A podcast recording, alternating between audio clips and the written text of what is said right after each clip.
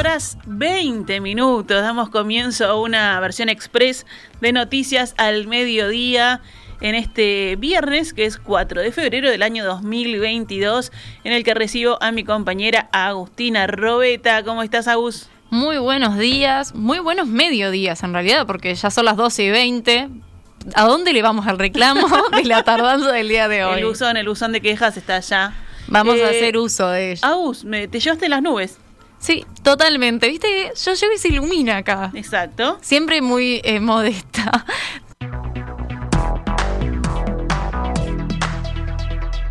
Muy bien, y ahora sí, vamos con la actualización de las noticias.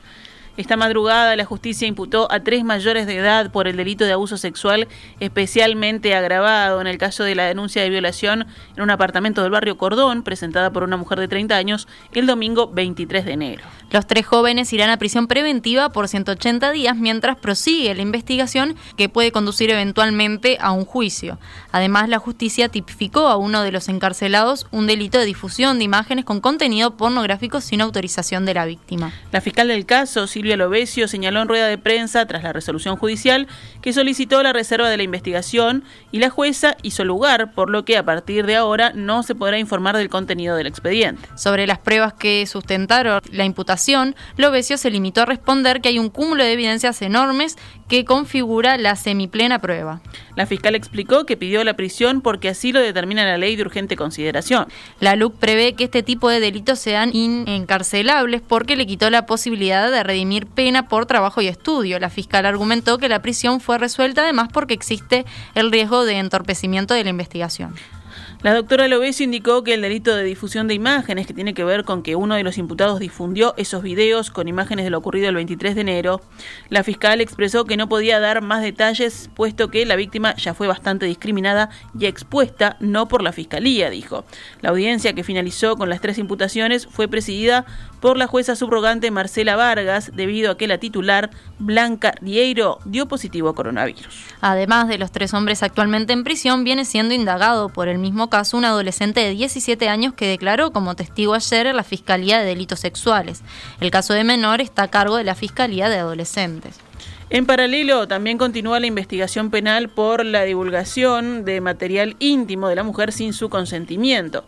Esta materia está a cargo de la Fiscalía Penal de Montevideo de Delitos Sexuales violencia doméstica y violencia basada en género. Además, investiga la filtración de información reservada por parte de aquellas personas obligadas a guardar esa reserva. El abogado de la defensa, Martín Frustasi, dijo ayer que entregó a la Fiscalía de Delitos Sexuales los videos con contenido íntimo grabado por los acusados en la madrugada del domingo 23 que habían sido emitidos el martes por el programa La Pecera de Azul FM. Sobre esto, la fiscal Lovesio opinó que la difusión de los audios parece lamentable y que perjudicó muchísimo la investigación a las víctimas y las expuso. Creo que los medios de prensa y los operadores judiciales debemos saber cuál es nuestro trabajo y que los medios nos ayuden a seguir denunciando, dijo la fiscal. Esta mañana, en diálogo con En Perspectiva, el abogado de la víctima, Juan Raúl Williman, habló sobre la difusión de estos materiales y la repercusión que hubo luego de que tomaran conocimiento público, en los que se puso en duda la denuncia e inocencia de la mujer. Es extraño además porque esta discusión se da en los delitos sexuales. No hay esta discusión en una rapiña, en hurto, en un homicidio, nunca vi esta discusión planteada en esos términos. ¿no? Es una presunta víctima de rapiña, no es una víctima de rapiña. Este, encontremos al rapiñero o no, eh, etcétera. En materia de delitos sexuales se da esta discusión, supongo yo que, intentando defender el estado de inocencia, la presunción, otra vez la presunción de inocencia, o sea, se presume ¿no? en principio de inocencia que se muestra lo contrario, pero no necesariamente cumple esa finalidad, porque estamos hablando de un estatuto simplemente.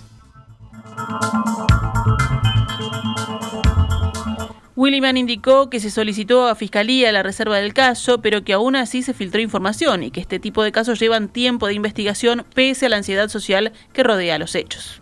En realidad las tasas de aclaración en este tipo de delitos son bastante bajas, porque la prueba es realmente compleja. Entonces, eh, es normal que se dé esta discusión sobre, sobre, sobre los hechos y es normal que, eventualmente haya una teoría del caso planteada por Fiscalía, que realmente apoya la, teoría de la víctima, que, es la que trae el, relato, y es normal que haya una teoría alternativa eh, de la defensa, eh, que obviamente excluye la pretensión punitiva. Pero también es normal que haya que esperar a la recolección de evidencias para empezar a dar pasos. El abogado detalló que la defensa ya realizó un pedido de apelación y explicó que eventualmente se tramitará un juicio oral y público. Consultado sobre las pericias a las que se sometió la víctima, Williman explicó lo siguiente. En, todos estos delitos se, realizan varias pericias, no es una sola.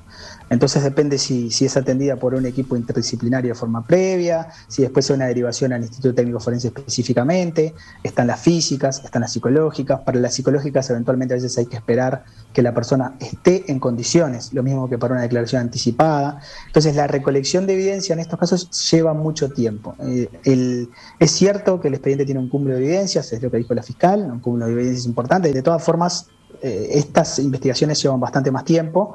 Desde la formalización hay un año para continuar la investigación y hay muchas pericias que van a depender de, la situación emocional de la víctima, que esto pasa en todos los casos, e incluso eventualmente hay una prueba que puede darse o no, a veces no se da, a veces sí, porque a veces no, se está en condiciones, que es la declaración de la víctima en sede judicial de manera anticipada. Todo eso es lo que tendrá que analizar la Fiscalía mm. junto con, el equipo que está trabajando con la víctima para, para ver cuándo están las, condiciones. Williman también aseguró que las pericias médicas y las pruebas de ADN no son las únicas que determinan si hubo o no una violación, sino que se validan en conjunto con el resto de los hechos y demás evidencias.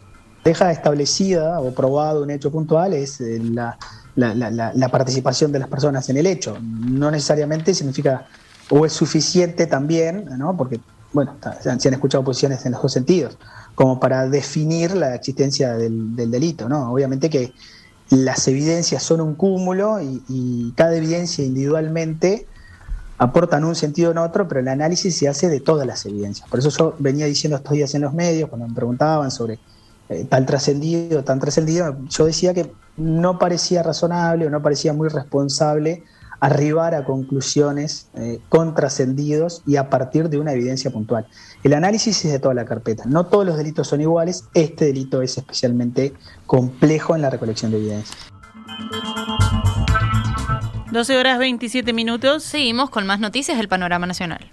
El abogado Juan Cereta prevé plantear un recurso de inconstitucionalidad si se aprueba el proyecto de ley de distribución de los socios de Casa de Galicia. En diálogo con la diaria, Cereta calificó de disparate que los legisladores aprueben un proyecto que reparte los bienes de una persona jurídica como Casa de Galicia, de la que aún no se ha decretado su fin. Se está obviando la voluntad de los socios de Casa de Galicia, afirmó el abogado, que el martes presentó en el juzgado letrado de concurso un escrito respaldado por la firma de 322 socios de la mutualista que lo habilitaron a estudiar el expediente concursal. Cereta cuestionó que el proyecto habilite al Poder Ejecutivo a repartir como quiera los socios, como si los socios fueran un bien más de la institución que se pueda repartir, dijo. El abogado comentó que podría aparecer alguna solución todavía y que hay una cuestión equivocada en el sentido de ver a Casa de Galicia como un prestador de salud cualquiera, porque Casa de Galicia es una sociedad civil que dentro de sus fines tiene muchas actividades como la difusión y la promoción de la cultura gallega.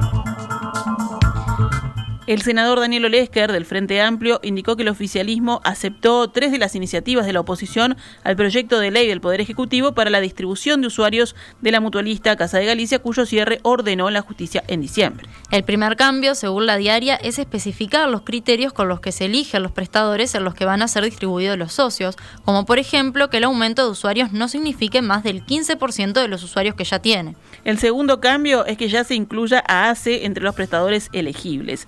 Y el tercer cambio, que aceptó la coalición multicolor, fue sobre los trabajadores, con una redacción bastante más extensa en el sentido de garantizar las condiciones de trabajo que se tenían, la proporcionalidad y alguna cosa más, dijo Lesker al mismo medio. 12 y 29. Vamos con noticias de la emergencia sanitaria. 39 personas con coronavirus fallecieron ayer en Uruguay. La cantidad de pacientes con COVID-19 en CTI aumentó a 157, tres más que en el día previo. Ayer fueron detectados 10.026 contagios nuevos en 27.460 análisis. La tasa de positividad fue de 36,51%. Seguimos adelante con más información del panorama nacional. Antel fue la única de las tres compañías de telefonía celular que tuvo un saldo positivo de clientes que se cambiaron de prestador sin perder el número en las primeras tres semanas de vigencia de la portabilidad numérica. Según cifras a las que accedió el observador, con datos cerrados al primero de febrero, Antel tuvo un saldo neto positivo de unos 1.100 clientes contando ingresos y egresos a través de la portabilidad numérica. Movistar tuvo un saldo neto negativo de unos 1.000 usuarios y Claro de unos 20 clientes. Fernando Pereira asumirá mañana, sábado, como presidente del Frente Amplio. La coalición de izquierda celebrará mañana su aniversario número 51 con un acto en el pabellón de la música del Parque Rodó, donde Pereira pronunciará su primer discurso como presidente. El festejo que comenzará a las 18.30 tendrá un espectáculo artístico con la cantante Ana Prada y la murga Aracalacana. La intendente de Montevideo, Carolina Cose, informó que la comuna capitalina aumentará 12 millones de dólares a su aporte de fondos propios para mantener el proyecto aprobado por el Banco Interamericano de Desarrollo, con el fin de realizar obras de saneamiento en la capital. Creo que es una propuesta que en realidad todas las inquietudes que nos han planteado están contempladas, porque eh, la primera inquietud que nos plantearon fue eh, más saneamiento en algunos barrios. Nosotros tomamos esa preocupación, le dijimos, bueno, vamos a ver si podemos con presupuesto propio, porque en principio, de verdad, le dijimos, no sabemos si vamos a poder, lo vamos a estudiar y le contestamos, esto lo podemos hacer con presupuesto propio. Cabe recordar que el préstamo de 70 millones de dólares del BID destinado para la limpieza de la ciudad necesita de los votos de una mayoría especial de los ediles de la Junta Departamental, pero desde la oposición se opusieron por entender que la iniciativa debe ser modificada para potenciar aún más la red de saneamiento. Con la nueva propuesta no se modificaría el monto del préstamo del BID y la comuna aportaría un total de 24 millones de sus fondos para el programa. Queremos que el proyecto salga porque ponemos por delante a la gente y su salud Montevideo tiene un peso importante en la situación ambiental del Uruguay, subrayó Cose. ¿Actualizamos a cuánto cotiza el dólar a esta hora? En Pizarra del Banco República, el dólar cotiza a 42,70 a la compra y 44,90 a la venta.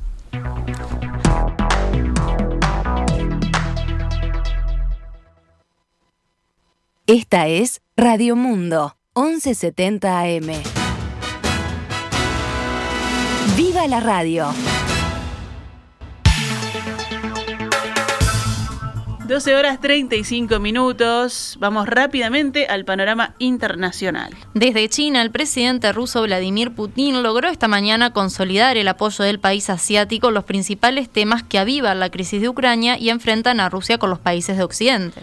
Con motivo del encuentro entre el presidente ruso y su homólogo chino Xi Jinping en Pekín, los dos países publicaron una declaración conjunta criticando la influencia estadounidense y el papel desestabilizador de las alianzas militares occidentales, comenzando por la OTAN en Europa y en Asia.